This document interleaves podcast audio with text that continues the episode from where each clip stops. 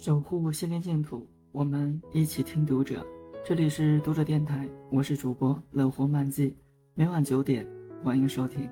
此刻我在美丽的北京向您问好。今天我们为大家分享日本作家上野千鹤子的一篇文章《恋爱的体验》。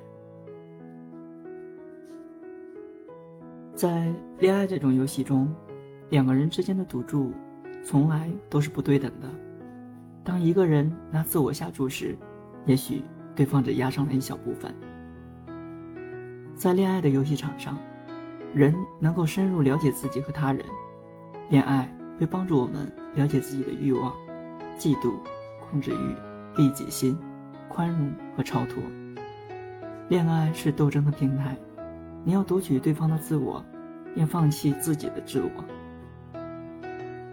我从不认为恋爱是一种放纵的体验，在恋爱的过程中，我们可能会受到伤害，也伤害对方，借此艰难的摸清无论如何都不能让渡给他人的自我防线，以及对方那条无法逾越的自我界限。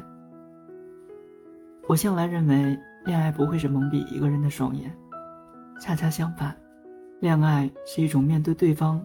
极度的清醒，以致在旁人看来无比疯狂的状态。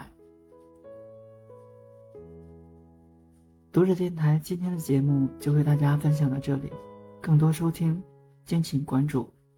晚安，好梦。